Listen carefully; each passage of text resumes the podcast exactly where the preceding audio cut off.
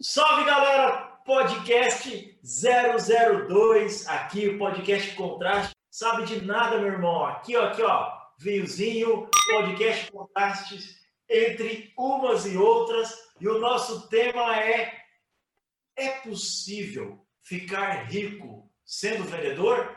Por isso, meu querido, por isso, a gente tem um super, um hiper mega convidado que é o Hendrick. Hendrick é formado em contabilidade, ele é de Curitiba. É, hoje ele é CEO da maior empresa de ponto digital do Brasil. E é com ele que a gente vai fazer essa pergunta, Rafa, se é possível ou não ficar rico vendendo. Bora lá? Bora chamar ele? Antes, Bora! antes de chamar ele, um brinde a nós. Brinde!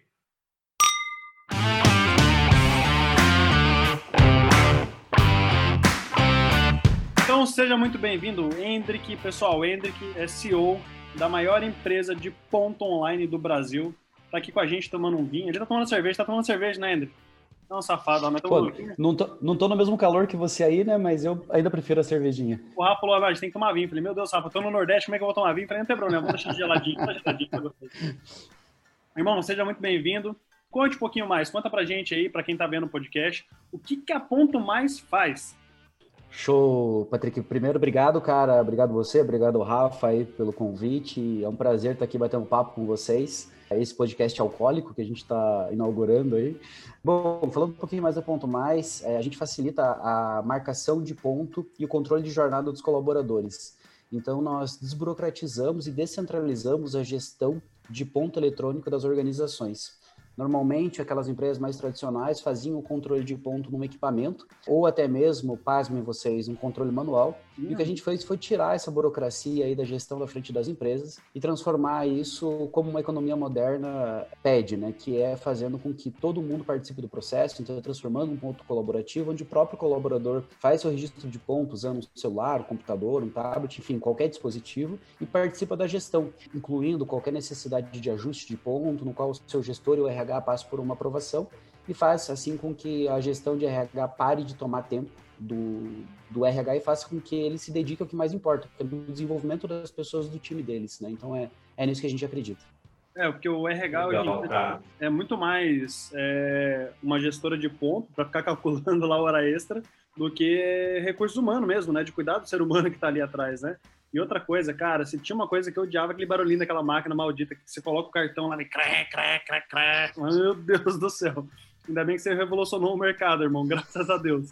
Ô, Henrique, eu tenho uma curiosidade, que eu conheço tua empresa, né? Para quem não sabe, a Ponto Mais foi o primeiro cliente meu e do Patrick quando a gente fundou a RP Trader, então a gente tem um amor muito grande pelo Henrique, pela Ponto Mais. Por isso que ele é o nosso primeiro convidado aqui Boa. Do nosso podcast. Mas eu tenho uma curiosidade. Bom, primeiro, eu- quem não conhece o, negócio da Ponto Mais, vai lá, cara, é incrível. A pergunta que eu te faço é, e aí, cara, como empreendedor voraz que você é, a gente sabe que o ponto mais encaixou no Brasil de maneira muito, é, né, ele se tornou algo popular, tanto vocês são a maior de todas, encaixou muito bem exatamente por ser um país extremamente burocrático. Cara, quais são os seus planos para internacionalizar a Ponto Mais? Vocês sonham com isso ou não? Como vocês enxergam isso? Boa, Rafa. É, respondendo um pouquinho aí é, o comentário do Patrick anterior, o Patrick falou que é, não gostava do barulhinho, que achava um negócio louco o RH ficar trabalhando na gestão de, de ponto. Cara, se pensar assim, eu sou contador de formação, assim como você, né, Patrick? Quando eu comecei a trabalhar com contabilidade, cara, é, a primeira coisa que eu fazia era cartão ponto. né? então eu, eu já naquela época olhava e falava, cara, mas faz sentido. Aí o cartão ponto vinha para mim lá faltando umas marcações. Eu ligava para a empresa, viu, mas o que aconteceu com o fulano tal dia? Ah, coloca qualquer horário aí que tá tudo bem. Eu falei, cara, pra que existe esse negócio? Então, assim, é para colocar qualquer coisa, né? Então, desde aquele tempo eu já era um pouco inconformado em relação a, a como o ponto é, era tratado no Brasil, justamente para atender uma demanda legal aí que o Rafa citou agora, é, mas que de fato existia um paralelo muito longe entre o que a legislação pregava versus o que é, de fato acontecia na, na, gestão do dia a dia da, das organizações.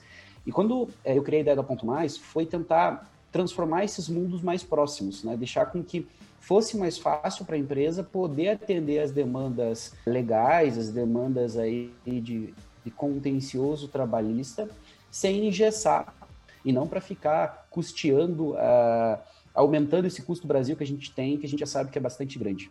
Indo na resposta da tua pergunta, Rafa, quando eu comecei a Ponto Mais, já naquele momento startup era uma palavra que estava começando a aparecer e que começava a se falar que era tendência. E muitas pessoas ainda não sabiam, de fato, como categorizar uma startup. No entanto, que muitas vezes a gente tinha que explicar, porque muitas vezes as pessoas diziam, ah, startup a empresa está começando. E também tem uma, rea uma realidade nisso, mas a startup, ela principalmente, ela está buscando uma disrupção no mercado, mudar a forma com que as pessoas enxergam um determinado mercado, um determinado produto é, de uma forma totalmente inovadora, normalmente com uma base tecnológica, que é onde vai dar escala para o negócio, a palavra escalabilidade é super importante na startup, num ambiente de extrema incerteza, né? E esse ambiente de extrema incerteza é outra coisa super importante desse, desse conceito. E quando eu comecei aqui no Brasil, cara, a ideia era assim, no, nos estudos que eu, já, que eu já tinha, nós sabemos que no Brasil, na época, tinham 35 milhões de empregados CLT no Brasil. Atualmente, esse número caiu, obviamente, com o desemprego, com a pandemia, com tudo que a gente viveu, esse número está em 30 milhões hoje. Na Ponto Mais, a gente atende só 500 mil. Então, cara, eu ainda tenho um universo astronômico para percorrer no Brasil. E aí, se a gente pensar em, ah, vamos internacionalizar porque é tendência ou é moda, ou que todo mundo deveria fazer isso, eu entendo se o teu negócio for nichado, realmente você precisa internacionalizar. Agora, quando você tem um mercado do tamanho que nós temos, onde um empregador doméstico pode ser meu cliente, como uma multinacional com dezenas de milhares de colaboradores também pode ser meu cliente, para mim é besteira, é perca de tempo e é, perca, e é, é é não ter foco naquilo que você realmente quer entregar. Então, por enquanto, a gente mantém os pés muito no chão e ainda vamos ficar no Brasil aqui por muito tempo. Que pedrada, hein, Patrick? Logo em você já percebeu que as grandes empresas, né, as grandes, enfim, tecnologias, elas vêm para para mudar algo que não que alguém não gostava, né? O Hendrick não gostava do ponto ali, ele veio puf, muda isso, cara, que, que massa, que massa a história. E quanto tempo tem de empresa já, Hendrick? São cinco anos agora, Patrick. A gente faz, a gente comemora aniversário sempre no lançamento do produto, foi 14 de março de 2016, então a gente vai fazer cinco anos agora em março desse ano. Caramba, e quantos funcionários vocês têm hoje? A gente está com 133 agora, deve entrar mais uma galerinha aí na semana que vem, então nossa pretensão é dobrar o time nesse, nesse ano. Caramba, é, startup é massa pra caramba, né? Você conversa uma semana com o gestor, na outra semana já tá outra pegada, na outra já triplicou, o negócio é um foguete mesmo, né? Que massa, cara, que massa mesmo. Ô Henrique, deixa eu falar uma coisa. Nesse podcast a gente fala sobre empreendedorismo, né? a gente fala sobre vendas, a gente fala sobre espiritualidade, a gente fala sobre futebol, sei que você é São Paulino também, né? né? Vamos São Paulo, vamos São Paulo. Eu tô falando que São Paulo, São Paulo tá iludindo a gente esse ano, né, cara? A gente tá gravando esse podcast dia 18 de janeiro de 2021. Ainda o São Paulo é líder do Campeonato Brasileiro, gente. Não sei se vai ficar muito tempo assim, mas. É bom. Eu sou suspeito para falar, porque eu também admiro você muito como empresário, né? Mas a gente, e a gente, a gente, acho que a gente se conhece mais no ambiente corporativo e eu acho que as idades, assim, meio que se completam e tal, e acaba gerando uma conexão. Mas, cara, assim, ó, eu tô me sentindo meio Xuxa, meio Adriano Galisteu aqui. Velho, o que que você gosta de fazer? Tipo, esquece essa parada de empreender. O que que você curte, assim, meu? E aí, as coisas, desde as coisas mais bizarras, até porque, assim, cara, você tá tomando cerveja, a gente quer te escutar. As, quem é você, assim, pô, tá, fala, fala aí. Pô, vou fazer minha mini bio aqui, que sem ser profissional, né? que a profissional o Patrick já deve ter feito aí no começo do, do nosso podcast. Não, é a bio que estaria no Tinder se você fosse solteiro. boa, boa. é, maravilhoso. Bom, gente, é, eu sou nascido e criado em São Silvestre, que é um distrito de, de Campo Largo, aqui na, na, na, na, região metropolitana de Curitiba. É zona rural, morei lá até os meus 14 anos e vim para a cidade, como a gente falava lá, para poder continuar os estudos e, e tentar ser alguém na vida. Eu sou casado com a Kátia, a gente é casado desde 2013, mas estamos juntos já há 11 anos, então já uma, uma, uma, uma longa uma longa jornada e fruto do nosso relacionamento é a Lorena, nossa filha tem três anos, passando pela primeira adolescência nesse período de home office, tá divertido pra caramba. É, então, eu digo para vocês que a paciência foi uma das, uma das virtudes que eu desenvolvi mais nesses últimos meses aí do que eu tinha antes. Então, essa é a minha, minha estrutura familiar e, e quando eu não estou trabalhando, é, o que eu curto muito fazer, cara, é voltar pro interior, é voltar lá pro sítio. Meus pais moram lá ainda, então é, é estar lá. E, cara, lá adoro fazer uma costela a fogo de chão. Eu sou o churrasqueiro oficial da família, assim. E, Saudade de um é, churrasco, meu Deus do céu. Cara, lá em casa é muito legal, assim, porque às vezes a gente faz três, quatro dias lá de, de festa, e aí chega, sei lá, terceiro, quarto dia, você já não tá mais com aquele pique de continuar fazendo churrasco. Daí alguém da família fala, não, hoje eu vou fazer. E aí é bacana, assim, a pessoa começa, cinco minutos eu tô lá já mexendo e não tem jeito, já assumi já, e vou, vou tocar o churrasco sempre.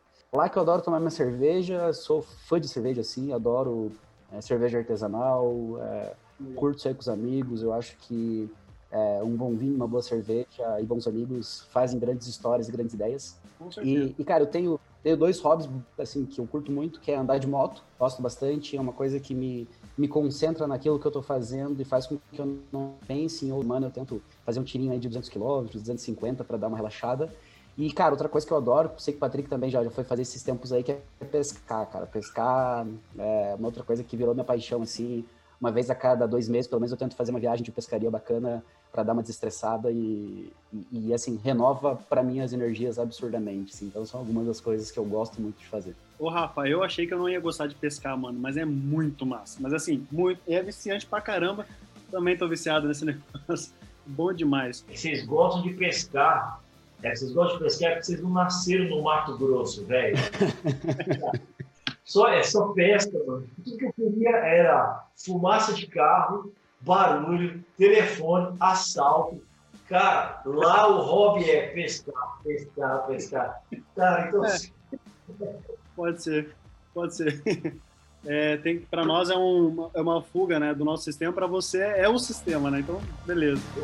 É isso aí. Hendrick, qual que é o... Eu acho muito legal, assim, quando... Eu não sei se é o caso da Ponto Mais, né? Mas eu acabo estudando muito as companhias, as empresas, e eu vejo que quando o propósito da, da empresa ou da companhia, ela transpassa o próprio propósito da empresa. Por exemplo, é, ah, não é só faturamento, não é só ter dobrar o time comercial. Qual que é o real propósito da Ponto Mais hoje e seu? Por que, que você acorda todos os dias e vai para Ponto Mais? Você é um CEO do caramba, deu um currículo do cacete, deve receber proposta pra caramba, no mínimo para quadruplicar os teus ganhos e para qualquer outra empresa, um concorrente, qualquer outra coisa. Por que não? Por que, que não é o dinheiro? Cara, vamos lá. o valor? Qual que é o propósito disso? Cara, propósito é um negócio que é meio louco, assim, porque quando surgiu startup, começou a surgir propósito, as pessoas começaram a falar muito mais disso, porque até então isso já acontecia, mas a gente não tinha um nome, né? É, ou a gente não usava tanto o mesmo nome, as, as várias pessoas usando o mesmo nome fez com que essa palavra tivesse cada vez mais força. O propósito da Ponto Mais, cara, é levar mais tempo para o RH, para que o RH se dedique ao que realmente importa, que é desenvolver pessoas. A gente só acredita que uma empresa cresce, que uma empresa anda, que uma empresa faz nome, faz sucesso, se ela olha para as pessoas, se ela, se ela desenvolve pessoas. E eu passei por isso, cara. Eu vim lá do interior, como eu falei para vocês, era o piada da roça, é, e cheguei aqui e falei, cara, beleza, tem que estudar, tem que conquistar meu espaço e fazer as minhas coisas eu tive algumas oportunidades, consegui entrar em algumas empresas lá como sendo a, a porta de entrada da, das empresas e consegui crescer dentro delas. Então, isso me, me moldou muito como empreendedor e falou, cara, na minha empresa eu preciso fazer com que a gente consiga desenvolver as pessoas. As pessoas têm que entrar na minha empresa e sair depois de um tempo, independente de quanto tempo é, pessoas muito melhores, profissionais muito melhores. Eu tenho que conseguir criar essa contribuição na vida das pessoas. Eu sempre é, comento dentro da Ponto Mais que é, as pessoas têm que ser muito melhor do que elas entraram, é, que elas têm que serem protagonistas da vida delas. Então, é, esse propósito da Ponto Mais transformou o meu propósito. Assim. Então, quando aqueles dias que você não está tão bem, né? Não existe esse negócio de 100%, 100% estar bem, né? Então, todo dia que você não está muito bem, cara, o que eu faço para me energizar é falar com as pessoas. É aquele dia assim que eu tento cortar minha agenda, assim, tipo, ah, tem coisas operacionais para fazer, eu tento é ir falar com as pessoas, porque isso me motiva, isso me bota no prumo de volta e me faz ver o porquê eu tenho vindo trabalhar todo dia. E por que, que eu tô na Ponto Mais e não tô em outra organização? Porque na Ponto Mais, cara, basicamente eu tenho autonomia para conseguir é, mudar pequenas coisas que vão criar grandes, impactos na vida das pessoas. Eu lembro quando a Ponto Mais tinha, sei lá, 10, 12 pessoas, Aí eu passando no corredor assim, eu vi um vendedor reclamando pro outro vendedor assim, sobre um processo da empresa, assim, ah, isso aqui não tá legal, enfim. E aí eu lembro que eu passei e, e aí vi, vi a conversa deles e perguntei, falei, tá, mas por que você tá reclamando pro fulano? Ah, não, porque é um problema e tal, tal. falei, beleza, o fulano vai conseguir fazer alguma coisa por você? Não, não vai conseguir, ele é meu par e tal. Falei, tá, se for pra você reclamar pra, com o objetivo de resolver, você tem que reclamar pra quem? Ah, tem que falar com você porque você é o meu gestor. Então tá bom, então senta aqui, vamos falar sobre isso, eu vou resolver. E aí a gente foi e resolveu. Então, sempre falo, quando você tá lá, pé da vida, que você tá indignado, se, se, se você só falar com o teu amigo do lado e falar um, alguma coisa, cara, basicamente você tá só levantando fofoca e só reclamando e tendo um ambiente negativo. Agora, quando você fala para alguém que, que tem como resolver aquilo, de fato você quer resolver. De fato você está trabalhando para que a empresa possa melhorar. E foi um pouco dessa cultura que eu tentei lá quando a gente tinha 10, 12, 15, 20 pessoas, moldar dentro da Ponto Mais, cara. E hoje, quando eu vejo, esse mês agora, janeiro, a gente admitiu 22 pessoas já. E tem mais algumas aí para chegar na semana que vem. E eu tenho uma cultura muito próxima, assim, com o meu time. Então, apesar de eu não ter tantos diretos mais, é, mas eu gosto muito de conversar com as pessoas. Então, o nosso comunicador aqui, e sempre quando eu converso com o pessoal, o retorno que eu tenho é sempre assim, putz, que eu não sabia é, o quão espetacular a experiência era aqui dentro. Uhum. Então, quando eu escuto isso, eu falo, cara, beleza, tô no caminho, assim, aquele molde, aquela estrutura, aquele alicerce que eu preparei lá atrás, as pessoas entenderam e estão dando continuidade para ele. Porque chega um tempo, a cultura é viva, né, cara? Chega um tempo que você não, não mede mais ela dentro da tua organização. E se você preparou ela bem feita, tenho certeza que ela tem chance dela continuar. Agora, se você não preparou ela, se você não deu bola para isso, se você só quis pensar em faturamento, em venda, não sei o quê, possivelmente você tem um castelinho de cartas aí que a qualquer hora pode desmoronar. E a cultura, sem dúvida, mata uma empresa. Meu Deus, queria que. Espero que esse podcast chegue no máximo de empreendedores possíveis. Meu Deus do céu como precisam entender essa questão de cultura, né? Como isso é importante, né? Questão de cultura, de propósito. É, a empresa não, não vai para frente, ela não funciona se não tiver tudo isso. Cara, tem uma coisa importante, Patrick, disso que você fala, só para não deixar passar, cara. Todo mundo fala de propósito, mas é, cara, você tem que entender muito se as tuas ações estão ligadas ao teu propósito. Uhum. Se você fala uma coisa, escreve na parede, e aí quando você tá com os funcionários, você fala isso, mas no dia a dia você não faz aquilo, cara, esquece. Você não está sendo autêntico. E aí, quando você não está sendo autêntico, cara, na primeira derrapada, todo mundo vai perceber e todo mundo vai falar, cara, isso aqui é balela, isso aqui é conversa para boi dormir. E aí esquece, assim. E aí você tem que entender que a liderança, para mim, cara, a liderança é um jogo de influência isso. e de conhecimento. Você só consegue ser líder se você tiver influência e conhecimento. E aí, cara, se você derrapar em alguma dessas linhas, é de volta, né? Vira o jacaré em cima do fio de luz. Ninguém sabe como chegou, mas sabe que uma hora vai cair. Eu vou fazer, eu vou fazer o, o papel aqui um pouco do advogado diabo, assim, sabe? Bom, eu também faço parte desse ecossistema de startup, então o linguajar do Hendrick é, é algo comum, né? No dia a dia e tal. Mas eu quero trazer também, perguntar para o Hendrick coisas, o lado obscuro da força, sabe? Porque a gente, se a gente lê startup enxuta, tá aí o discurso que o Hendrick está falando, né? A gente vai ver isso, organizações exponenciais, está tudo no que o Hendrick fala. Mas vamos falar sobre, sobre a parte negra que ninguém fala. Hendrick, é, a gente vive, e aí como empresário, né? E a pergunta para você, a gente vive uma época e uma era, e aí eu escuto isso de todos os empresários, desde, desde os caras que têm a melhor cultura possível, até os caras que sei lá, os caras que odeiam pessoas. E tem gente que não gosta de se relacionar com, né? Donos de empresas não gostam de se relacionar com pessoas. Cara, eu fiz um estudo que diz que o tempo médio de permanência das pessoas nas empresas, nas principais 10, 10 empresas de tecnologia do Vale do Silício, é de um ano e oito meses. Tá? O Uber, se eu não me engano, é, é, é o último colocado. Se fala tanto em investir em pessoas, pessoas, pessoas, pessoas, pessoas. Cara, dá uma dica para aquele empresário. Eu, eu, eu já, já estou mais calejado em relação a isso. Eu já, me, já entendi. Eu quero ouvir de você. Dá uma dica para aquele empreendedor, cara, que cansou disso, cansou desse discurso bonito das literaturas de startup e que as pessoas não param dentro das empresas, elas simplesmente vão embora por 100 reais. Eu acho que você deve passar por isso, dos netos, a gente se conhece um pouquinho, né? E a gente vê, tá no mesmo network do LinkedIn, a gente vê a galera trocando ponto mais, tipo, seis meses depois. Cara, para o empreendedor, como se manter saudável em relação a isso, a esse comportamento diferente das pessoas? Primeiro, cara, que o propósito você não pode enjoar dele, né? É, tem um pouco disso, assim, é se você definir um propósito que realmente ele é verdadeiro, você não vai ter, você não vai ter essa dúvida na tua caminhada de será que meu propósito está certo? Eu vou abandonar isso porque as pessoas não entenderam. Porque se você tem um propósito, vai ter que achar um jeito de emplacar esse propósito. Seja é, cria o diagnóstico, entende por que, que isso não está não, não tá funcionando, mas é importante você é, passar por esse, por esse caminho. É, vou te falar um pouco mais de dentro de casa, assim, cara. O que eu vejo muito no, no dia a dia é alinhamento de expectativa.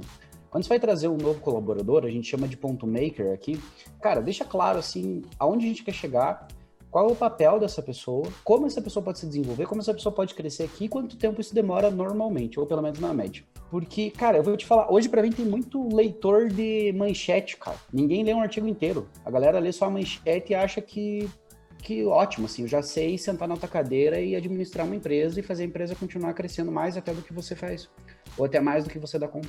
Talvez alguém tenha escutando esse nosso podcast hoje e falando, nossa, eu saberia falar muito mais do que esses caras estão falando. Então, cara, mas e aí? Por que, que não vai lá e não faz? Qual é a... Essa é muita questão, assim, sabe, que eu, que eu acredito. No começo, Rafa, lá quando acho que até em outros negócios que eu, que eu já passei, eu tinha um pouco desse, desse cacoete de querer vender a vaga para a pessoa.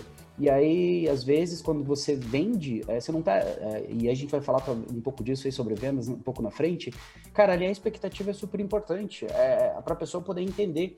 Se é uma pessoa que chega aqui, ela fala assim: bom, daqui três meses eu quero virar coordenador, daqui outros três meses eu quero virar gerente, daqui seis meses eu quero virar o head, daqui um ano eu quero sentar na tua cadeira. Eu, eu tenho que entender se minha empresa tem estrutura, se tem porte, se isso vai, vai ser possível ou não, cara. Se não for, eu tenho que falar pra pessoa, cara, não vai rolar. Mas vai rolar uma outra coisa, vai acontecer isso, vai acontecer isso, vai acontecer aquilo. Então, acho que é esse o caminho, cara, que é o que mais eu vejo aí na praça faltando, é desalinhamento de expectativa. E aí, assim, por que eu posso te dizer isso, cara? Porque eu converso com gestores de outras áreas que eu gosto muito, assim, de, de permear em várias tribos, né, Acho que essa é, assim, uma das minhas grandes virtudes. Eu não falo só com o CEO de empresas. Cara, eu falo com o colaborador, eu falo com, com, com, caixa do supermercado, a, a, minha esposa fica maluca quando a gente saia juntos, assim, agora, por causa da pandemia, a gente vai sempre isolados, mas quando a gente saia juntos, ela fala, nossa, eu vou fazer uma coisa, eu demoro três vezes mais, porque eu fico conversando com as pessoas e... Porque, putz, eu curto isso, eu curto escutar história e, e para mim isso é muito importante. E aí, quando eu converso com gestores de outras áreas, de empresas de tecnologia, de startups super renomeadas, uh, eu escuto o cara falar, ah, pô, faz um ano que eu não falo com o meu CEO. Eu falo, cara, como é que você é gerente de uma área sem ter alinhamento com o que, que o teu CEO, que é o cara que levanta a bandeira, a cultura, o propósito do negócio. É, não, não, não tem, cara, não, não existe lógica para mim assim que, que, que, tenha alinhamento dentro de uma organização que disso, sabe? Então é, é um pouco disso que eu penso, cara. Para mim é, é, alinhar a expectativa. Quanto mais alinhar essa expectativa tiver, mais chance de ter sucesso é, na tua contratação e, e nisso tudo. Ótima colocação. E, cara, eu acho que no Brasil a gente ainda tá. A gente ainda tem muita cultura do coração, né? Brasileiro tem muito isso, né? De colocar o coração no negócio. A gente contrata o João e quer que o João some no negócio. Cara, o americano não tem muito disso, não. O americano ele não contrata o João, ele contrata o serviço do João. Se o João quer entrar na empresa e trabalhar durante uma semana, beleza, João, vou te pagar X horas, você vem aqui, faz o que tem que fazer, vai embora tem problema nenhum. Então, isso que o Ento que falou, cara, sensacional, muito massa, a questão de alinhar expectativas. Eu acho que isso é, é a base de qualquer, de todo relacionamento, né? Tanto amoroso quanto, quanto profissional. Alinhar as expectativas. O que, que você quer de mim? Ah, eu quero isso, isso, isso. O que eu tenho para te fornecer? Isso, isso. Se tá bom, beleza. Se não tá bom, tá bom também, tá tudo certo. Cara, é fantástico. Bom pra caramba. Massa pra caramba a, a, imagem que eu tenho, assim, é um é o nome do nosso podcast aqui, contraste. Existem dois contrastes que eu vejo. Quando eu te conheci há, sei lá, quase quatro anos atrás, lá no cowork e tal, cara, velho, assim, ó, era, você via que era um cara extremamente ansioso, assim, a perna não parava. Tipo, meu. E hoje eu falo com um cara que parece um monge budista, assim. Aham, uhum. senti a mesma cara, coisa. Fala sobre isso, velho. Fala sobre isso, tá? Cara, vamos lá. É... Não sou ainda um monge budista, bem longe disso. Ainda sou ansioso pacas. Mas vou falar um pouco sobre isso. Cara, é... acho que tem duas coisas assim que eu, que eu posso explorar um pouco sobre a minha carreira e, e que influenciaram muito é... em, em, me formar e em, me transformar no que eu sou hoje. Assim. Ah, uma delas era a questão da ansiedade. E a outra que eu quero falar é sobre capacidade de execução. Cara, ansiedade eu, eu, sempre fui muito assim, eu sempre fui muito ligado no 220 e querendo fazer as coisas o mais rápido e perfeito possível. É, e isso, obviamente, faz com que o teu sistema nervoso é, acabe gerando é, muito mais é, transmissões que fazem com que você dê alguns sinais, né? Como ticket, como a perna ficar toda hora mexendo, aquela pessoa que você está falando e ela está ali segurando, que você vê que a pessoa quer falar alguma coisa e tal. Então, é, rola isso, e aí tem muito uma questão de, de, é, de amadurecimento, realmente. Acho que é, ainda é, é, Quando comecei a trabalhar, eu era muito novo ainda, tinha 14 para 15 anos, então as coisas aconteceram muito de maneira também precoce e eu ainda não tinha bagagem suficiente é, para isso. E aí, cara, eu aprendi muito a, a respirar, assim, a, a, a, de fato entender que a velocidade ela é diferente de pessoa para pessoa, né? E, e, entender que, que isso é natural, porque no começo para mim era meio assim, cara, a velocidade é diferente, mas treina aí que você vai ficar numa velocidade igual a minha. É, e aí eu ficava um pouco nessa, né? Mas calma, acho que as pessoas cada uma tem o seu tempo. Então, isso fez com que eu pudesse desacelerar um pouco. Eu te digo assim, hoje é controlado, não me atrapalha. Naquela época me atrapalhava. Então, acho que eu passei por esse processo de, de amadurecimento e entender que é, eu passei por, um, por, um, por, esse processo, cara, que aí tá ligado, por isso que eu quis falar sobre essa capacidade de, de execução, porque, cara, eu sempre, eu sempre fui aquele cara assim, quando eu tinha lá sete anos de idade, eu queria ser o melhor aluno da escola. Depois, quando eu tinha nove anos, eu tenho um irmão. Esse meu irmão nasceu, eu queria ser o melhor filho. Então, depois, quando eu comecei a trabalhar, eu queria ser o melhor funcionário. Quando eu comecei a empreender, eu queria ser o melhor empreendedor. Quando eu casei, queria ser o melhor marido. Quando tive filho, queria ser o melhor pai. Então, eu sempre é, eu sempre falei, né, que se for para jogar, vamos jogar sério, vamos, vamos fazer o negócio direito, né? Isso, claro, desenvolveu várias habilidades em. Porém, quando eu comecei a lidar uma, é, liderar uma organização, ah, como as pessoas não tinham o mesmo tempo, não tinham, enfim, às vezes a mesma experiência, às vezes, enfim, as coisas eram diferentes. É, quando a empresa estava com mais ou menos 20, 22 funcionários, a ponto mais, eu senti que eu estava represando o crescimento da empresa. Tinha muita coisa que chegava na minha mesa e que estava na minha mesa parada e que, cara, não precisava, eu não precisava decidir aquilo fazia parte das pessoas terem que decidir porque era o amadurecimento delas, era o desenvolvimento delas e era também o meu, motivo, meu momento de desapegar para fazer com que a empresa pudesse crescer. A empresa tinha que ser maior do que o Ender, que não o Ender que maior do que a empresa. E, e, durante esse, esse processo, cara, não foi fácil. Sim, não foi fácil. Foram algum, algumas sessões de autoconhecimento, e eu falo sessões, sessões minhas mesmo, assim, de pensar, cara, por que, que eu tô fazendo isso? Qual que é o sentido? E, e, e, o que me, me despertou, assim, o que deu estalo, cara, desse shift foi quando.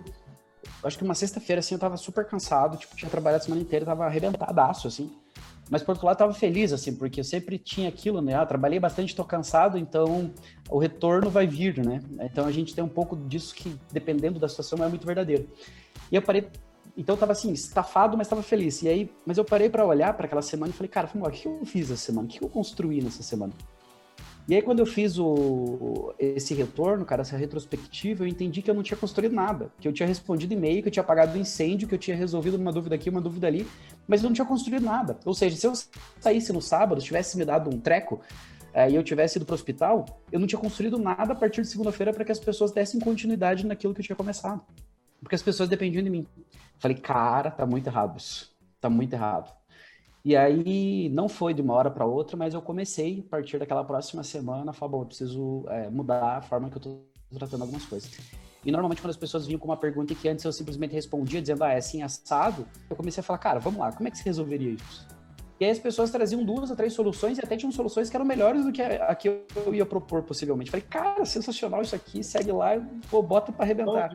E cara, isso isso fez com que a gente saísse de 20 para 130 pessoas, a gente sair de 700 clientes que a gente tinha na época para 14 mil clientes e fazendo com que as pessoas se desenvolvam. Assim, hoje eu tenho é, gestores, tech leaders que, que, que são putz, meu braço direito aqui na empresa, que começaram lá como é, o primeiro cargo de entrada nosso dentro da Mais e, e passaram por esse processo de desenvolvimento. Então, putz, cara, isso para mim é, é, é, é, o que eu coloco a cabeça no travesseiro e falo, putz, show. É, construir algo hoje, assim. Então, é, é, é, falar do propósito do legado ao mesmo tempo, né? Acho que as pessoas falam um pouco do legado, as pessoas falam por que elas fazem, mas não conseguem depois mostrar o que de fato elas fizeram. Porque o brasileiro tem muito disso. A gente se comove com as causas, mas a gente não quer fazer nada para participar de fato dela, né? Então, acho que é muita é, é muito falatório, é muita falação e, e pouca execução. Acho que quanto mais a gente executar, mais sucesso a gente tem. É, a startup, quando começou, tinha muito isso, né? Empreendedor de palco, é, aquela coisa toda. Muita. Minha ideia vale um milhão de reais, eu não posso contar para ninguém. Cara, isso o mercado começou a quebrar, quebrar, quebrar, quebrar. E hoje, ainda bem, assim, a gente tem cada vez empreendedores mais feras. A gente está num celeiro aqui de Curitiba sensacional. É, eu sempre ficava nessa esperança que Curitiba fosse melhor, fosse melhor, fosse melhor. E, cara, hoje eu estou muito feliz, assim. Tô muito feliz com o que o ecossistema de Curitiba está fazendo, com o que essas startups daqui estão fazendo e eu acho que a gente é, vai ter ainda aí boas, boas vitórias aí de empreendedores daqui fazendo a coisa certa, é menos palco e mais execução, mais dia a dia e, e eu acho que as pessoas que vão para o palco e, e, e, e, dão a cara a tapa né, para fazer, como a gente está fazendo aqui hoje, gente, eu corro o risco de um funcionário meu tá vendo e falar, não, mas o que ele tá falando não é verdade, ele não faz isso no dia a dia, né? Então, acho que é uma outra forma também da gente poder é, dizer, cara, é isso que a gente faz e façam isso, que isso vai dar certo e as pessoas colaborarem para isso. A gente está por segundo ano consecutivo no ranking das melhores empresas para se trabalhar no Paraná. Então isso é um motivo de muito orgulho para mim, cara. Isso é uma coisa que me deixa mais feliz do que conquistar qualquer meta de faturamento, qualquer coisa nesse sentido. Porque isso para mim é consequência. Meu Deus, que aula, Rafa. Eu currículo, mais trabalhar com ele. Meu Deus, vou mandar o currículo agora.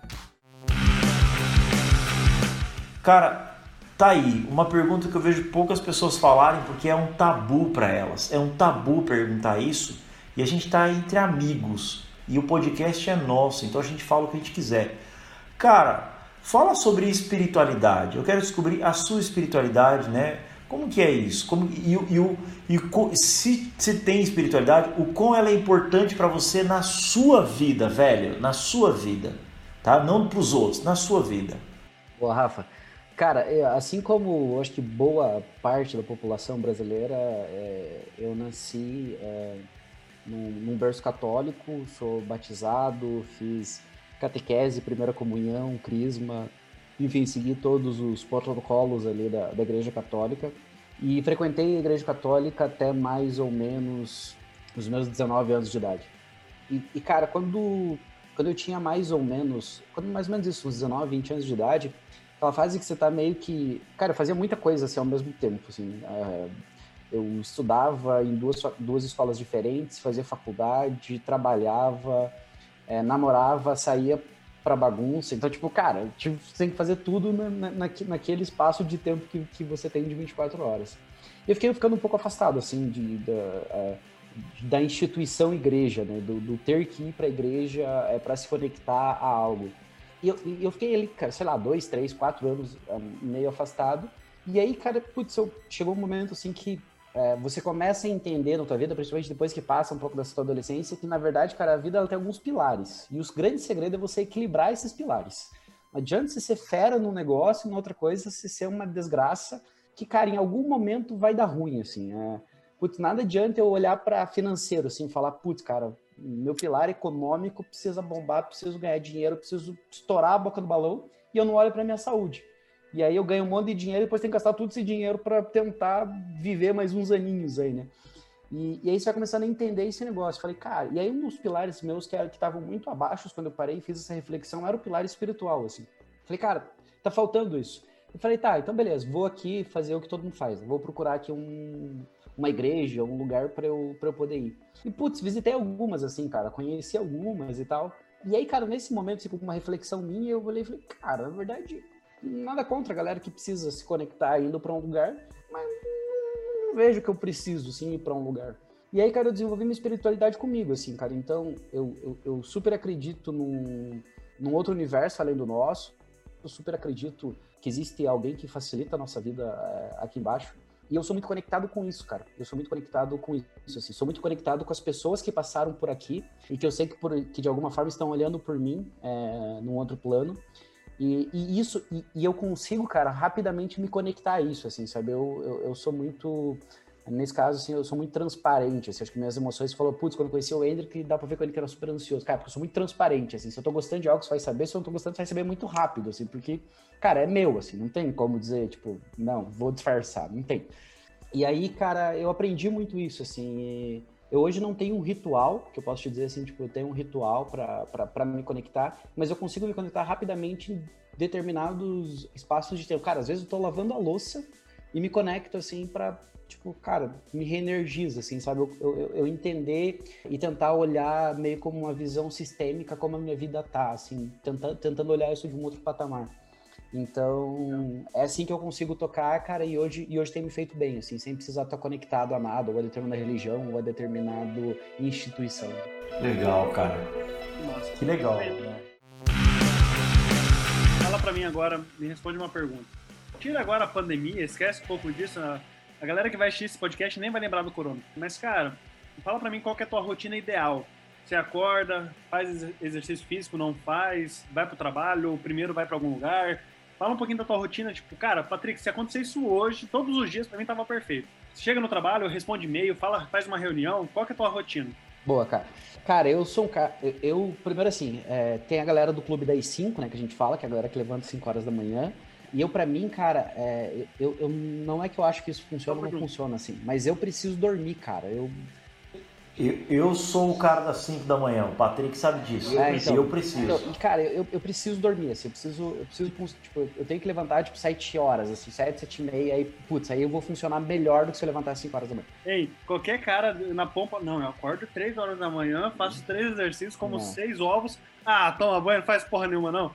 Fala a verdade, não. isso aí, bom. É, daí, então, cara, é isso, é, eu não tinha o hábito, assim, ainda não posso dizer que é um hábito, mas eu, cara, eu sou... É, todo mundo que seja de saúde aí desliga essa parte, pula essa parte do podcast, porque eu vou falar só merda aqui agora. É, cara, eu não tenho hábito de tomar café. Não tenho ah. esse hábito de café, café da manhã, assim, tipo, não consigo parar, sentar na mesa e comer, assim, tipo, cara, não é uma parada, assim, tipo, eu não consigo.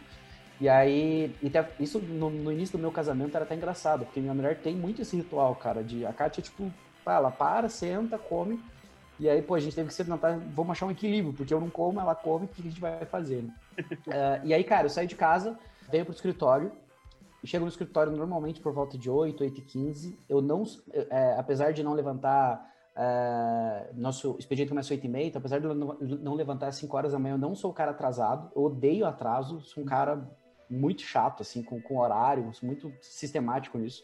Então eu sempre chego no escritório de manhã, e, cara, a primeira coisa que eu vou fazer é tirar relatório de vendas do dia anterior, assim. É, a primeira coisa é conferir, cara, quanto vendeu o dia de ontem, assim. É, olho para isso, olho, olho, olho para financeiro, assim, como é que tá o faturamento acumulado do mês, é, para poder saber se o coração tá bem ou não, se vai dar para pagar todas as contas até o final do mês, né? E aí, cara, depois disso, é, hoje no nosso escritório a gente tem três andares, estamos numa obra e logo logo a gente deve mudar para uma laje só para conseguir botar todo mundo na mesma laje, mas hoje a gente está dividido em três andares. E aí o meu ritual, cara, é passar por todos os andares, eu cumprimento todo mundo aqui da Ponto Mais. E cumprimento, sim, de dar oi, de dar beijinho, de saber se tá tudo bem. E é um momento que me dá uma energizada legal, porque eu consigo sentir a galera. E por outro lado, eu sei se alguém não tá bem, assim, porque assim como eu sou muito transparente, eu consigo sentir muito como as pessoas também estão.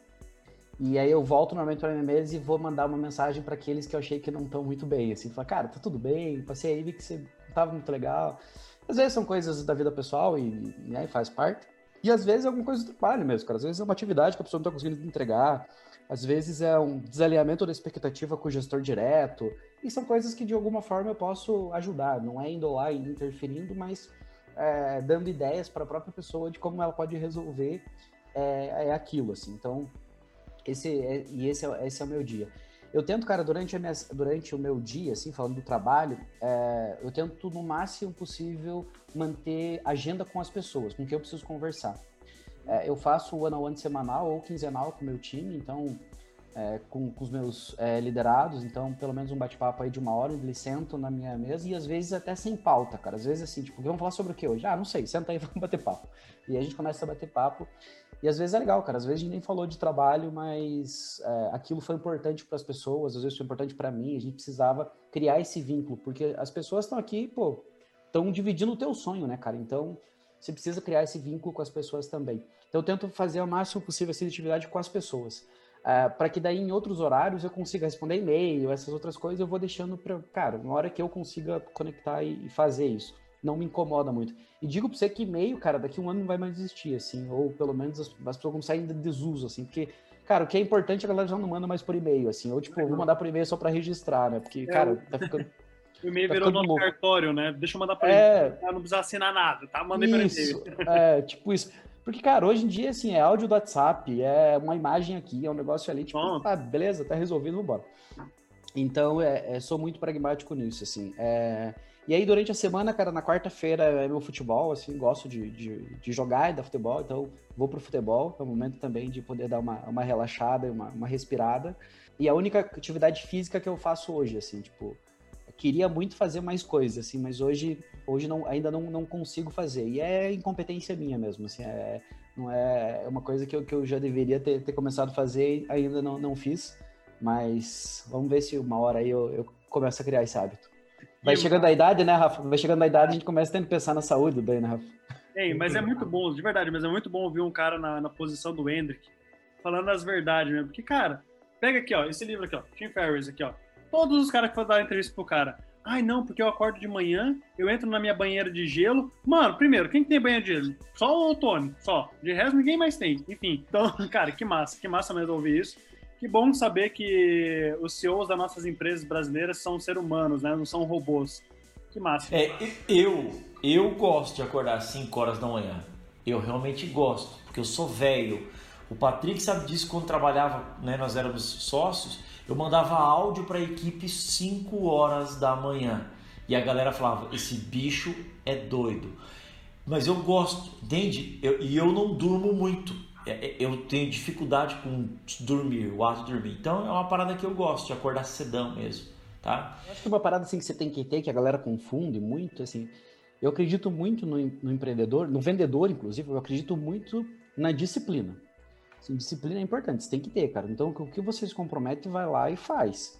É, se é acordar às 5, se é fazer exercício, se é correr a maratona, cara, sei lá o que é, mas vai lá e faz o que, eu, o, que eu, o que eu acho que é, que é forçado é a galera dizer assim, bom, se essa é a rotina do Rafa, eu também vou fazer, porque daí eu vou ser uma pessoa de sucesso. É, Cara, não é, não é isso, assim, sabe? Então, para mim, é essa pegada.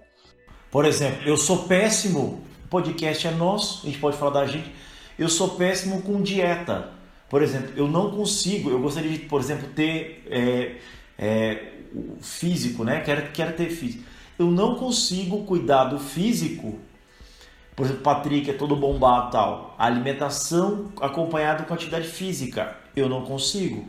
Então, por exemplo, eu sou meio, eu sou meio maluco, eu sou magrelão, né? Então, eu gosto de, cara, exercício aeróbico, entendeu? Então, Muay Thai, corrida de rua. E isso é assim, ó, na minha mente, aqui, ó. Minha esposa vai se troço. Isso me dá liberdade para comer lixo. Eu amo comer lixo. Tem uma bolachinha do demônio né, Patrick? E ela é do demônio, aquela bolachinha recheada.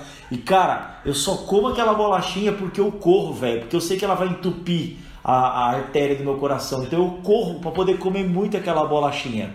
Entendeu? Às vezes o Rafa tava estressado no escritório, ele olhava pra mim e falava assim: Mano, vamos no mercado comigo comprar a bolachinha?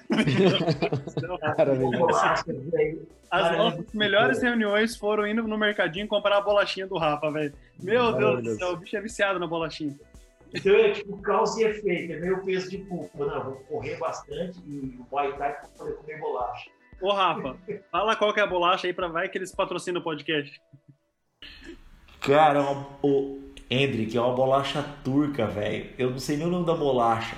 Mano, é muito. Eu tá aí, vou te dar esse presente. Vou mandar o, o motoboy entre... mandar a bolachinha só pra você poder marcar. Cara, é muito, mano. Eu não sei o nome dela. Ô, Hendrick, agora responda a nossa pergunta, que é tema do nosso, nosso bate-papo hoje. É possível ficar rico? Quando eu falo rico, é rico. Dinheiro mesmo, Ferrari, Lamborghini, o cara ricão mesmo, o cara tipo o Gustavo Lima, top, ricão. Lembrei dele porque eu vi o vídeo dele voltando com a mulher agora essa semana. É, é possível ser esse cara rico, com dinheiro no, no, na, no banco, sendo vendedor? Se trabalhar comigo é possível. Ah! É o vendedor. Ó o vendedor de é, cara, vamos lá. É, acho que tem uma questão é, conceitual aí de, de contexto, assim. É, e que, putz, vocês estão nessa mesma empreitada comigo e, e sabem bem como é. Eu acho que no passado, assim, não num passado tão distante, as pessoas que não davam certo viravam vendedor. Né? Então era muito assim, tipo, ah, não estudei, não fiz nada, então vou fazer o quê? Vou virar vendedor. Uh, então tinha muito, muito dessa parada, cara. Eu acho que. E aí isso meio que banalizou, assim, e criou um conceito muito errado de vendas, assim, sabe? Muito. Criou, criou um conceito de que, putz, vendedor é picareta. Vendedor é o cara que é mal preparado. Vendedor é o cara que. Né? É, vendedor é o, é o, piadista, é o cara que sabe contar piada. É, cara, começa a surgir, assim, eu vejo um, uns paralelos da figura de vendas, assim, que, que me dá medo, assim, sabe? Até. E, e, cara, eu entendo que era muito assim, né? Uh, era, era muito como o, o, mercado e como vendas acabou se formando uh, por muitos e muitos, muitos anos.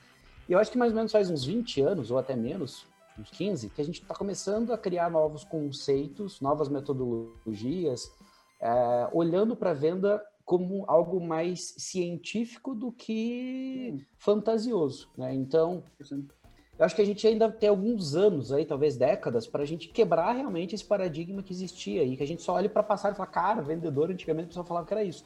Mas que ainda a gente tem esse resquício. Eu vejo pro meu time aqui, cara, meu time, se eles. É, há pouco tempo atrás, assim, se, se eles, eles não contam para a família que são vendedores.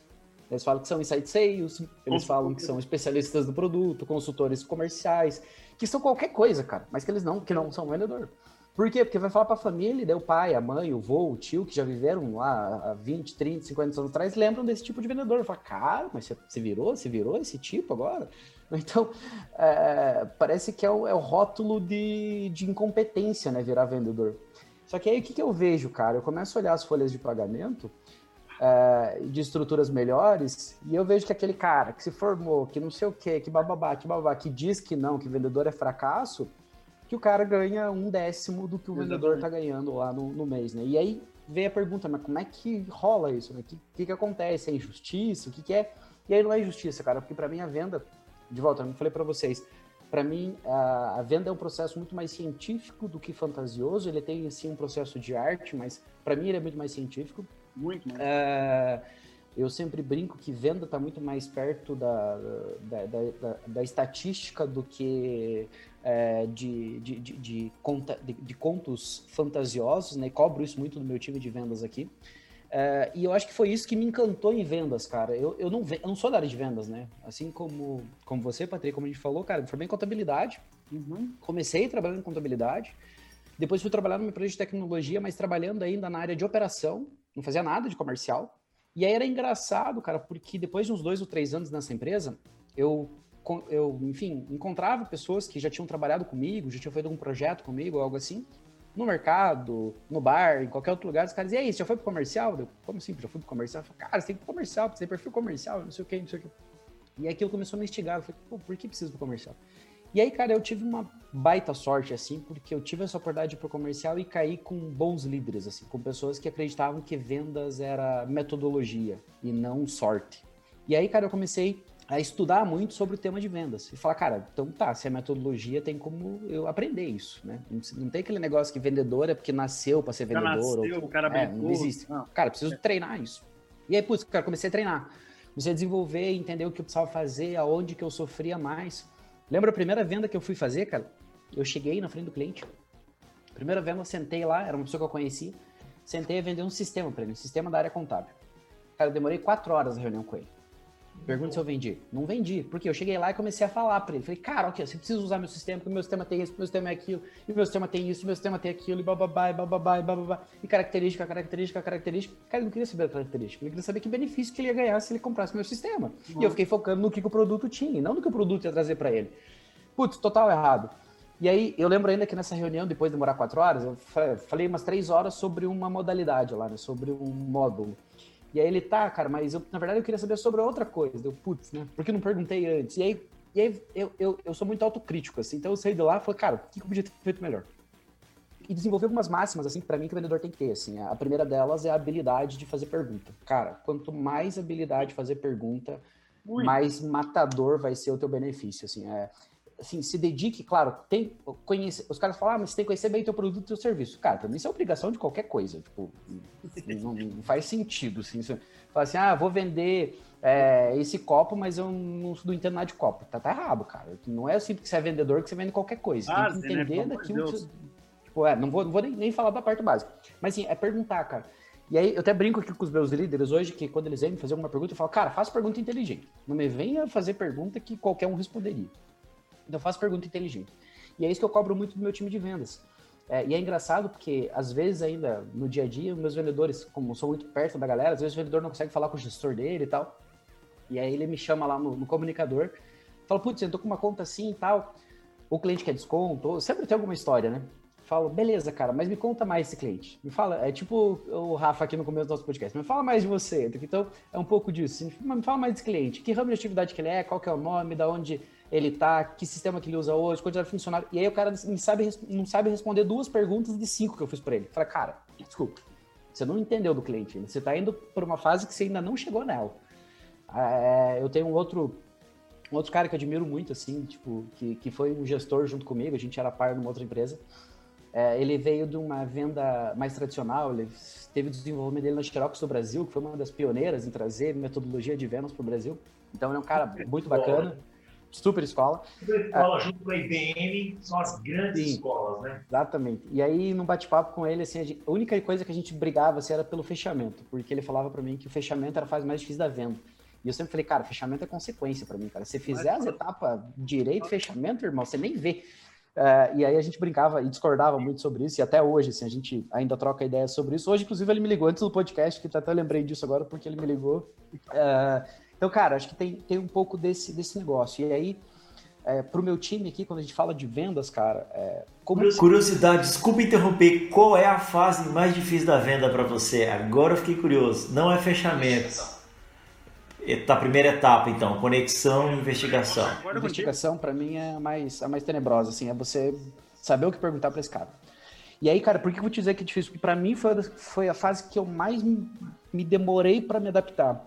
Cara, fazer prospecção, criar o rapport com o cliente, fazer esse quebra-gelo. Cara, isso para mim era batata. Assim, daqui que eu faço. Não me preocupava, assim, era tranquilo. Agora, putz, chegava na investigação, eu sempre tentava entender até onde eu vou na investigação, né? até onde eu posso dar o próximo passo. Isso para mim era mais difícil. E aí, eu, ansioso como você me conheceu, cara. Isso tá ligado à ansiedade, né? Sim, ansioso. Pô, daí lá, cara, o cara tá falando, eu já não sei mais o que perguntar pro cara, eu falo, putz, e agora o que eu faço? e aí, cara, como que eu resolvi isso? Com uma coisa besta. Anotei as 20 perguntas mais inteligentes que eu consegui fazer na época. Qual eram as 25 que eu falava, cara, essas perguntas que são do cacete. Botei na minha frente. E aí toda vez que eu falava com o cliente, eu não ficava fazendo todas aquelas perguntas, mas a hora que me dava aquele branco, assim, tipo, não sei o que perguntar agora, eu recorria pro meu, pro, pra minha colinha ali, pô, vou soltar essa aqui. Eu soltava aquela pergunta, aí, putz, o cara fazia, fazia o cara pensar, o cara me dava tempo de eu oxigenar o cérebro e pensar também numa outra pergunta que fazia sentido com o nosso contexto. Não demais. E aí, putz, cara, isso, isso conseguiu me dar fechamentos mais importantes, é, bati recorde algumas vezes de vendas e, e, trouxe muito essa cultura e me desenvolvi. Hoje as perguntas, as pessoas que me conhecem menos tal, falam, ah, você é uma empresa de tecnologia, você é programador, se formou em desenvolvimento, análise de sistema. Eu falei, cara, não entendo nada disso. Entendi o negócio, é, isso, é disso que eu entendo uh, e é, é, isso que, eu, que fez eu crescer aqui. Uma das paradas que eu mais falo nos meus treinamentos, principalmente, hoje eu dei o primeiro treinamento para a primeira turma de formação de consultores, eu falei assim, cara, consultor, vendedor, seja lá o nome que queira dar, não tem, que, não tem que saber dar a resposta, tem que saber fazer pergunta. A gente, se você souber fazer a pergunta certa, na hora certa, você sabe vender, pronto. É que o cliente, é, é, normalmente é o cliente que dá a resposta. É o cliente que vai entender que de fato ele precisa do teu produto, do teu serviço, cara. A gente precisa Senão, da primeiro. Dele. Exatamente. A gente é, precisa da resposta dele. A pergunta é nossa, a resposta é dele, né? Enfim. É isso. E aí ele, é, a venda segue por um caminho natural que ele entende que realmente ele precisa comprar. E cara, eu posso falar que assim, é isso que dá sucesso. É isso que dá sucesso, cara. Eu, quando eu conheci vocês, alguns anos atrás aí, eu lembro que uma das primeiras interações depois que a gente se conheceu, o Patrick foi me vender um consórcio. E ele fez um, e, e ele fez o roteiro dele. É, era claro, assim, era muito nítido para eu que conhecia muito, mas eu sabia que ele estava seguindo aquilo que eu tinha aprendido, o método dele. E era um método muito bom. E aí, cara, passa-se anos, né, desde isso, um, dois, três anos. Esses dias eu vi uma live dele que ele mostrava para as pessoas o que, que ele fazia, né? Ele falou, putz, vem um consórcio, tá, vou explicar como eu faço isso. Cara, era a mesma metodologia de, de quatro anos atrás que eu tinha mostrado. A mesma. O mesmo desenho, o mesmo sinal, o, a, o mesmo lugar onde ficava a posição dos desenhos que ele fazia. Cara, a mesma. Falei, putz, é isso, cara. Por que o cara tem sucesso? O cara, faz, o cara segue método. O cara não trabalha na sorte. Não existe isso. É, então é, é, assim que faz as coisas, é, para mim, realmente funcionarem e fazerem andar. E só para fechar a resposta, de, a resposta sobre vendas, cara, tipo, como se dá para mudar um padrão de vida ou não, se você fica rico com vendas ou não. Então, assim, para partir para a ideia desse fechamento, é, a, a, a, última coisa assim que para mim é, o vendedor não fica rico é se ele não olhar para o pós-venda, né? Parece meio clichê isso, mas assim, é o cara que pensa em vou falar com você, eu vou te dar a atenção necessária até você me dar o sim, até você assinar o pedido. A partir do momento que você faz isso, a partir de agora você tem que falar com essa área, a partir de agora você tem que mandar um e-mail para lá, Putz, cara, antes eu te mandava WhatsApp, se me atendia, antes eu te mandava áudios, sei lá, 5 horas da manhã, porque eu era do clube das 5 igual do Rafa, e pô, você me respondia. Agora você fala que tem que mandar um e-mail para não sei aonde. É, é, isso, assim. Putz, mas eu como vendedor não posso fazer nada. Pode, você pode influenciar a tua empresa a mudar os processos. Né? Então, assim, pode, cara, é, é esse o caminho. Ninguém tá travado.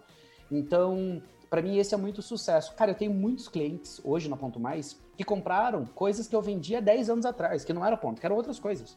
Mas que os caras falam, cara, você tá me ligando. Eu, eu brinco assim, tem alguns amigos assim que já viraram amigos, né? Porque de, de clientes viraram amigos. É, e tem até uma história bacana de um, um, um, desses amigos que eu liguei esse tempo pra ele. Falei, cara, meu CRM aqui ele me mostra o seguinte: bolinhas vermelhas e bolinhas verdes. Tá tudo verde, só a tua tá vermelha. Então eu preciso que você compre o meu pedido aqui, ó, tô te mandando. E, cara, tipo, é, é muito isso, assim. Eu acho que quanto mais tempo você desenvolve e cria essa conexão, as tuas vendas vão sendo cada vez mais fáceis chegou um momento na empresa, cara, que eu não precisava mais me preocupar com prospectar novos clientes ou com fazer isso, porque os próprios clientes da minha base me geravam uma quantidade de negócios maior do que a, do, a capacidade que eu tinha de entregar, de, de, de, conseguir fazer durante o mês. Então, é, eu acho que é isso, assim, você é, se preocupar e se preocupar isso de forma genuína, porque você só vai conseguir fazer com que o cliente tenha sucesso comprando teu produto e serviço se você acompanhar a implantação disso, né? Se você acompanhar como foi a entrega desse produto, desse serviço para o teu cliente. Se não, cara, que você vendeu para ele, você criou uma expectativa. Agora, se isso foi entregue ou não, você não sabe, porque você não está acompanhando. É por isso que tanto em vendas a gente falava tanto de funil de vendas, funil de vendas, funil de vendas, a gente mudou para falar de taça de vendas, né? de flywall de vendas, é, que é um conceito é, muito que faz muito mais sentido nesse momento de acompanhamento realmente da, dessa conta. E aí, cara, putz, é possível que você chegue em outros patamares? É possível que você chegue em muitos outros patamares, se você manter isso sempre em treinamento, em desenvolvimento, porque vender hoje é diferente do que era vender há cinco anos atrás. E vai ser diferente do que vai ser vender daqui a um, dois anos. Cada vez mais vai ser diferente. As pessoas hoje preferem mais um omnichannel, elas preferem mais o caminho que elas comprem que ninguém venda para elas. Então, como que a gente faz para se adaptar a isso? É, acho que é, é, essas são as grandes, as grandes perguntas do momento. Essa é uma pergunta inteligente aí para a gente poder responder. Caramba, top. Ô, Rafa, e aí? Pergunta para ti agora. É possível ficar rico vendendo? Bom, vou tentar responder de maneira bem sintética como professor. É, eu sempre trago isso em sala de aula, que os três homens mais ricos do mundo agora, Elon Musk, Jeff Bezos e Bill Gates. O que que esses caras são? Eles não são empreendedores, eles só estão no topo porque eles vendem muito uma empresa só é uma empresa porque ela vende. E aí eu, isso aqui é meio polêmico, mas o podcast é nosso, então eu falo o que eu quiser. eu costumo dizer que o que fechou, nós temos né, a última história. isso, Rafa, você fica falando, eu falo o que eu quiser, as pessoas vão comentar, eles vão falar quanto é mil, eu comento o que eu quiser também. se a gente lê, se a gente quiser. É. Eu vi uma estatística que diz que cerca de 780 mil empresas no Brasil fecharam durante a pandemia, morreram. 780 mil sonhos morreram. E eu costumo dizer que o que matou essas empresas não foram o Covid. O que matou essas empresas foi o fato delas não poderem vender neste momento. Então, uma empresa até sobrevive sem fluxo de caixa, desde que ela esteja vendendo. Então, se é possível mudar ou não o seu padrão de venda, seu padrão de vida vendendo, eu digo para você que é impossível mudar, né, se tornar um homem rico sem vender. Seja vender a sua própria imagem, vender um produto ou um serviço, vender uma ideia. Então tudo se resume a vender. Minha ótica, Patrick. Cara, eu acho que faz muito sentido, assim, eu, eu é, pegando o paralelo nosso aqui, e depois queria escutar você também, é, Patrick, mas pegando o nosso lado aqui de tecnologia, cara, é um erro muito comum na, nas empresas iniciais aí, no estágio inicial, você querer desenvolver uma baita tecnologia, um negócio incrível, mas que você não consegue colocar no mercado, você não consegue encontrar o que a gente chama do produto market fit, né? Que é fazer a conexão entre o produto e o mercado. E aí, cara, tipo, você pode ter uma baita ideia, um negócio incrível, mas que não, não que se você não consegue botar aquilo para vender, e aí, às vezes a gente fala, nossa, mas o cara ficou rico com aquele produto que é uma porcaria. Mas, cara, era o que o produto precisava naquele momento, o cara foi lá e fez. E é independente dos requisitos técnicos, se aquele negócio é incrível ou não é incrível, ele atendeu uma, de, uma determinada demanda daquele momento. Então, cara, eu, eu falo muito isso hoje. É, eu tenho a felicidade de poder mentorar alguns é, empreendedores de startups e estar tá junto nessa, nessa caminhada, assim como eu tive vários caras que me ajudaram.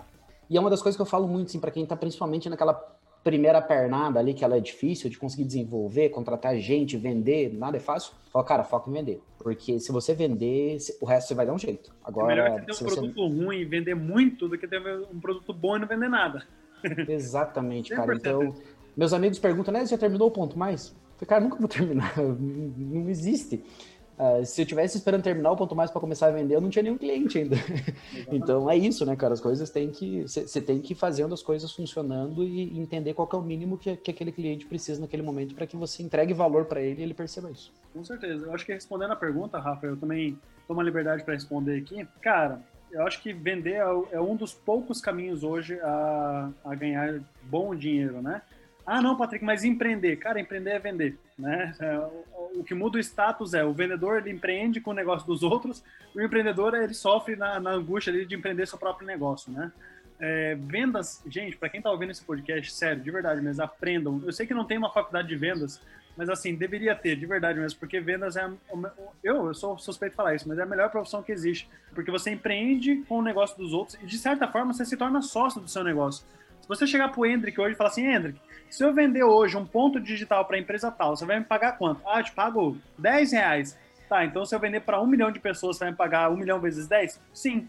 Você se tornou sócio do Hendrick em 10 reais para cada operação, sem colocar nenhum capital. Você não investiu nada na empresa do Hendrick. Você não tem risco nenhum na empresa do Hendrick. Cara, mas você ganhou uma, uma participação na sociedade. Isso é uma das coisas que eu mais falo para meus vendedores hoje é, cara, vendas é uma possibilidade de você empreender com o dinheiro dos outros. Isso é maravilhoso.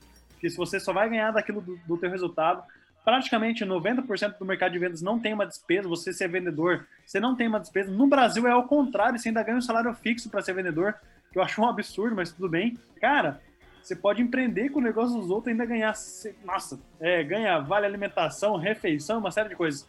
Hoje, eu particularmente falo que é muito melhor você ser um vendedor do que você ser um empreendedor. No Brasil, hoje é muito melhor você ser vendedor do que ser empreendedor. O resultado a curto e médio prazo é muito maior como vendedor do que como empreendedor. Enfim. É, então, sim, respondendo a pergunta, com certeza. Eu acho que é um dos poucos caminhos para se tornar rico hoje é ser vendedor, com certeza. E posso, posso dar um gancho? Tá aqui, ó. Três pessoas que foram vendedores antes de ser empreendedores, né? Eu, um dia, um, um, eu sempre também faço uma reunião com o meu time e tal, né? A gente tem o um café com o gestor, que é um dia que o meu, que o meu time, desde o operacional até o time de liderança, tem um momento de café comigo. E aí um funcionário perguntou para mim assim, né? um, membro do nosso time perguntou, Rafa, você prefere ser vendedor ou ser empreendedor? Eu falei, um milhão de vezes vendedor. Eu deixaria de empreender, mas não deixaria de vender. Aí ele olhou e falou, como assim, cara? Falei, cara, esse negócio só existe porque a gente vende, entende? Qualquer, eu falei assim, se, se tudo der errado na minha vida, eu volto a vender a primeira coisa que eu vendi na minha vida, que foi pão de queijo congelado, eu voltaria a vender pão de queijo, entende? Então, né, uma, uma empresa ela pode morrer, ponto mais pode morrer, RP pode morrer, Demilar pode morrer, mas o, a nossa paixão por transformar a vida de alguém com um produto, cara, isso ninguém vai roubar da gente, né? Esse é o tesão da nossa profissão, cara. Vi um post sensacional teu falando das profissões lá que iriam acabar tal. Hoje, da Forbes. O vendedor é. mesmo, o consultor, esse vendedor que o Hendrick estava comentando ali, que é o vendedor que não tá só pautado em comissão, que nem é aquele cara que empurra a venda, que é aquele cara que entende o cliente de verdade, essa profissão desse vendedor nunca vai acabar. Esse Nunca. cara que entende Nunca. que vendas é comportamento, que venda acontece na, na parte emocional, enfim, que entende toda a complexidade de vendas, essa profissão nunca vai acabar. Não, não existe um mundo que vai conseguir fazer o que a gente faz. Né? A não ser que, sei lá, hackeie o cérebro humano de tal forma, mas pessoas se conectam com pessoas, cara. Lógico. Agora, agora, o cara que tá, agora o cara que tá lendo o script em toda a ligação que ele faz, se preocupa. É. Alguém vai ler, vai ler melhor que você Vai, e vai. fazer muito mais que você. Então, Claro que muitas etapas da, da- O Rafa sabe muito bem disso, né? O Rafa, Sim. o RP, é, enfim, tá usando muita tecnologia em cima da RP, mas, cara, é, muitos processos que s- hoje é chato, tipo a parte de. de ah, muitas, muito questionário de prospecção, enfim, isso vai acabar. Mas essa venda de entender o comportamento humano, de entender o que o cliente realmente precisa, essa venda consultiva, gente, é só imaginar o seguinte: se o futuro é tecnologia, o futuro também é venda de tecnologia. Então vai ter alguém vendendo essas tecnologias, vai ter alguém lá palestrando, mostrando por que, que tem que comprar a empresa X, Y, Z, né? Então, cara, se você está ouvindo esse podcast, que é um segredo para se manter no mercado de trabalho é aprenda a vender. Ah, mas eu sou médico, aprenda a vender. Sou fisioterapeuta, aprenda a vender. Ah, eu sou motorista de Uber, aprenda a vender. Cara, vendas é uma, uma das. Por isso que não tenho faculdade de vendas, porque ela é extracurricular, tá acima de todas as outras ciências, né? Eu amo vender, de verdade. eu acho sensacional e, e assim, acho que quem tá assistindo e, e se interessou mais por isso, quer saber mais disso, cara, conecta a gente aí, segue a gente, pergunta pra gente. É, vai ser um, um baita prazer aí poder falar um pouco mais, é, dar um pouco de material também, enfim, mostrar talvez algumas coisas que a gente tenha feito na nossa caminhada e que podem facilitar ou encurtar o caminho aí para vocês, né? Acho que as lições aprendidas são sempre importantes. É sempre o que eu tento perguntar para quando eu faço uma mentoria para com algum cara muito fera aí, é pensa- falar, cara, me conta, o que, você aprendeu, que você, qual foi onde você tomou na cabeça e falar, cara, eu faria o diferente disso, porque isso vai fazer com que eu talvez não, não tenha esse mesmo problema lá na frente. Com certeza. Bom, você conhece a gente, essa é a nossa história, né? A gente teve, a gente aprendeu juntos, tivemos um problema, separamos tudo, tá? e graças a Deus a gente voltou a fazer aquilo que a gente mais gostava. Nós somos amigos. E o Rafa, cabe dizer que a gente abriu a RP para ficar junto, para estar perto um do outro, né? Foi muito isso, foi muito isso. Eu lembro, eu lembro, lembro tá? antes da RP de você me falar isso, Patrick. Tipo, vou abrir a RP porque eu quero estar junto com o Rafa. É. E aí, cara, a gente, a gente, graças a Deus, se reconciliou, Deus perdoou. E aí, cara, eu fui pra Salvador, velho. Fui pra Salvador. Tipo, esse maluco apareceu em Salvador, ele tava abrindo a Demilar lá, eu fui dar um treinamento com uma empresa lá e tal. Aí eu peguei, chegando que tava indo embora, assim, no Uber e tal. Falei, sabe, sabe aquele sentimento que você, aquele sentimento, mas eu tô deixando um familiar, entendeu? Tipo, um irmão, falei, caralho, como ele tá morando em João Pessoa, Falei, cara, o que que a gente podia fazer junto? Eu falei, velho, a gente gosta de conversar. E sabe o que é legal, cara, na, na amizade? E aí você vê que a amizade ela é, ela é íntegra. Cara, a gente, assim, ó, qual é, qual a característica que eu vejo nos homens, assim? Fala muito sobre pornografia e é gostoso falar de uma mulherzinha de vez em quando, é gostoso. Mas a- o nosso bate-papo sempre foi um bate-papo de edificação, assim, tipo, trocar ideia muito hard, assim, entendeu? Falei, velho, se a gente trouxesse esse troço pra internet só pra brincar, sem, entendeu? A gente não tá preocupado, vamos gastar um cascalho ali, que a gente tem assessoria e tal, mas só pra gente poder ter isso aqui, ó, com os nossos amigos e tal. E, cara, sei lá, meu, amanhã a gente vai entrevistar o cara do Angra, a banda da minha vida, velho, a banda da minha vida. Nós vamos entrevistar o Ciro Bottini, cara, o Hendrick, tem um maluco chamado Vasco Patu. Já ouviu falar desse maluco? Não. Eu, cara, segue esse maluco. Ele é um cara mais. Você, você que é ansioso, seu moleque. Você é moleque, rapaz. Cara, esse cara é o cara mais pica em ansiedade, velho. Nunca vi um cara falar de ansiedade como esse cara, velho. Eu comecei a praticar terapia, meditação com esse maluco, cara. A gente vai entrevistar esse, vai entrevistar a Thaís, que é a presidente do LEAD no Brasil Uhum. começou, tipo, eu mandei uma lista de gente pra Ana, falei, Ana, vai atrás desses malucos aqui. Todo mundo. Começou a achar. Ei, Patrick, legal foi a resposta dos primeiros, assim, não, mas eu não conheço esses caras. Tipo. ah, mas sabe o que é massa?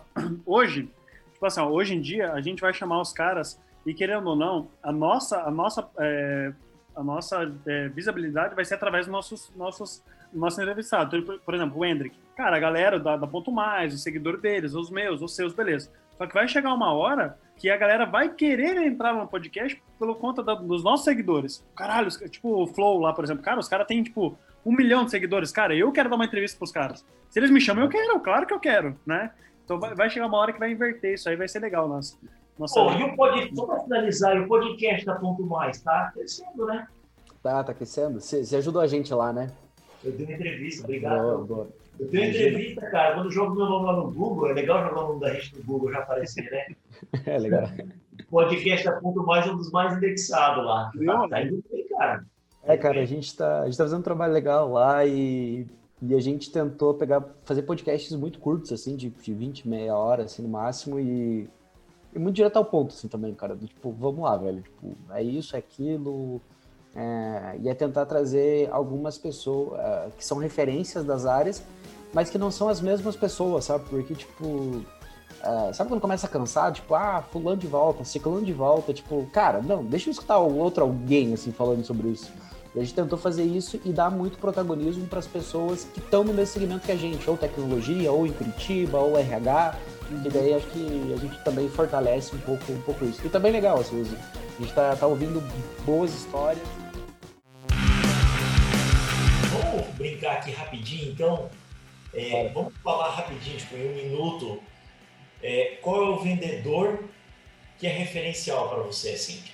Ah, vamos falar meu pai, vamos falar alguém famoso, tá? Alguém famoso que, que a galera do nosso podcast vai poder procurar no Google e encontrar o cara, tá? Então, como você é o nosso convidado, e o convidado a gente né, abre espaço. Cara, fala aí, meu, um vendedor, assim, a gente acha que vendedor é só o ato de, né, de, de vender um produto ou serviço. Não. A gente vende várias esferas da, da, do dia a dia você, Henrique, um vendedor assim, você fala, mano, eu admiro esse cara. Cara, eu vou falar dois caras, tá? O primeiro que talvez seja mais clichê, mas ah, eu acho muito fera, é Silvio Santos. Pra mim, puta cara. E o segundo cara é um cara mais da. Eu falei um da velha guarda, agora eu vou falar um mais do, da, da, da hype da, da tecnologia, que é o Thiago Reis, da Growth Machine, que é um cara que está fazendo um trabalho bacana também, que eu curtido bastante. Acho que são bons exemplos aí de vendas é, que, que, que, tão, que eu olho hoje que para mim fazem sentido pelo que eles estão fazendo. Você, Patricão. Perguntinha top, né, Rafa? Eu vou, vou fazer uma, uma resposta de nerd e uma resposta mais, mais minha mesmo. Tá? De nerd eu responderia, cara, um cara que eu sou fã em vendas mesmo, que eu adoro o livro do cara, George Girardi, você conhece, o maior vendedor de carro da, na, da história dos Estados Unidos. Cara, sensacional a técnica do cara, eu acho tesão pra caralho. É, e agora, se for pegar. Virou, virou até livro, né, pô? Exatamente. Agora, até se filme. For, se for pegar, tipo, em, em, termos de vender conceito, eu acho que se tem um cara que é o maior vendedor da história do mundo, cara, Jesus Cristo, não tem o que fazer. Mano, o cara dividiu o nosso calendário, não tem o que fazer. É o cara que, sem recurso nenhum, vendeu o maior conceito que é pregado até hoje em muito ele é o cara maior franqueador da, da história. Não existe quantidade de igreja como tem empresa no mundo. Então pronto, Jesus Cristo, velho, não tem. É o maior vendedor da história. Fala, Rafa. Tá aqui um grande, só para ser o, mais, o cara do heavy metal, né? Que é o cara mais lixado. Cara, o John Kennedy, velho. Esse maluco, ele falou que os Estados Unidos chegaria na Lua até o final da década de 60. E o cara voltou um homem. Falou, ele, mano, o cara vendeu com uma nação isso daí. E, e o cara fez... foi lá, fez um estúdio, gravou o cara na. Brincadeira. Ô, terra plana. Falou, brincadeira. Ô, Hendrick, a Terra é plana? Viu, Hendrick? A Terra é plana? Não, a Terra não é plana. Papo de barco, papo de barco. A Terra não é plana. Ah, a boa. Vacina, a vacina faz virar jacaré ou é importante? Não faz virar jacaré, é importante. Tô louco pra tomar essa vacina. Ah, Deus me livre. Ô, Hendrick, outra coisa, outra pauta rapidão. A gente faz, para todo convidado, a gente tem uma, uma política nossa de fazer quatro perguntas bem bacanas e eu vou fazer duas delas, o Rafa vai fazer mais duas. E, assim, total sinceridade na, nas respostas, tá? Pergunta número um. O que você falaria pro Hendrick de 20 anos? Um conselho. Se pudesse voltar no tempo agora, sentar-se frente a frente com o Hendrick de 20 anos, o que, que você falaria pro cara? Para de ser babaca. Excelente. Mas acho que isso tem muito ligado, eu vou explicar, né? É, isso está muito ligado à, à, eficiência de execução, assim, eu, eu sempre fui um cara que, que como falei para vocês anteriormente, assim, de execução, de fazer, acontecer e tal, e algumas vezes eu, eu, eu não cuidava e isso algumas vezes poderia parecer soberba, poderia parecer que você estava né, sendo metido da história, né? Então, isso é uma coisa que eu aprendi muito a, a bater menos pro gol e dar mais assistência, assim, acho que foi isso me ensinou muita coisa e fez com que eu tivesse mais pessoas ao meu lado e conquistar os objetivos mais rápido é isso. Voltando para o tema, né, da gente falar aqui sobre sobre é, a gente mudar de patamar sendo vendedor. Uhum. Talvez a gente aqui, nós três, a gente só empreendeu porque a gente entendeu que como vendas a gente chegou num nível onde o tempo não fazia com que a gente conseguisse fazer mais. E aí a gente quis empreender para ter mais pessoas nos ajudando a. Mais vendedores, né? Vendendo por nós. Boa. Cara, tipo assim, preciso, preciso multiplicar isso. Como é que eu faço para multiplicar isso? O tempo eu não consigo mudar, mas muito o jeito de fazer eu consigo, né? Então é. Caralho, muito, é um isso. muito, muito isso. Falou uma verdade demais. Vamos lá. Na minha, vou à minha pergunta, Hendrick. Qual o melhor investimento? Qual o melhor investimento com 10 reais? Paga um café para o cara que já fez aquilo que você quer fazer e, entende quais são as lições aprendidas para que para você seja mais fácil e mais rápido. Boa. O Andrew. Eu, eu, vou tatuar esse cara no meu braço. Bom demais, né? Meu Deus do céu.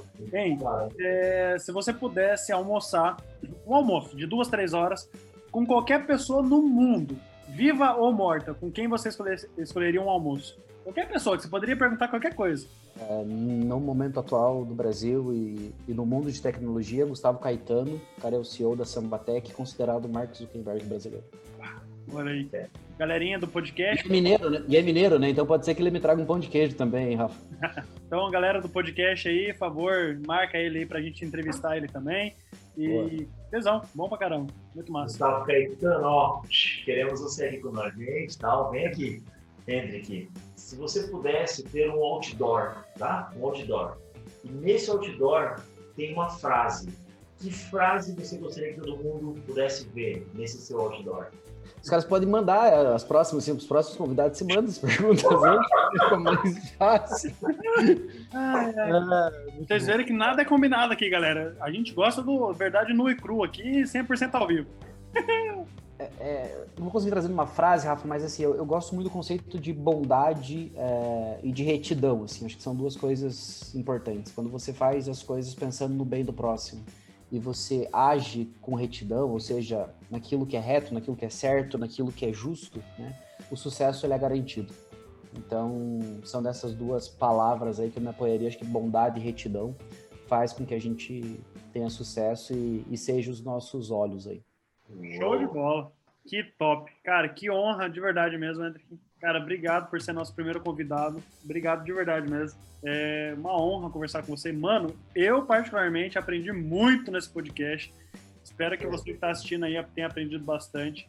É, siga o Hendrick, a gente vai marcar em toda postagem que fizer, a gente vai marcar o Hendrick ali. Siga a gente também. É, adiciona o sininho, se inscreva no nosso canal e assim por diante. Toda essa burocracia aí da, do canal no YouTube.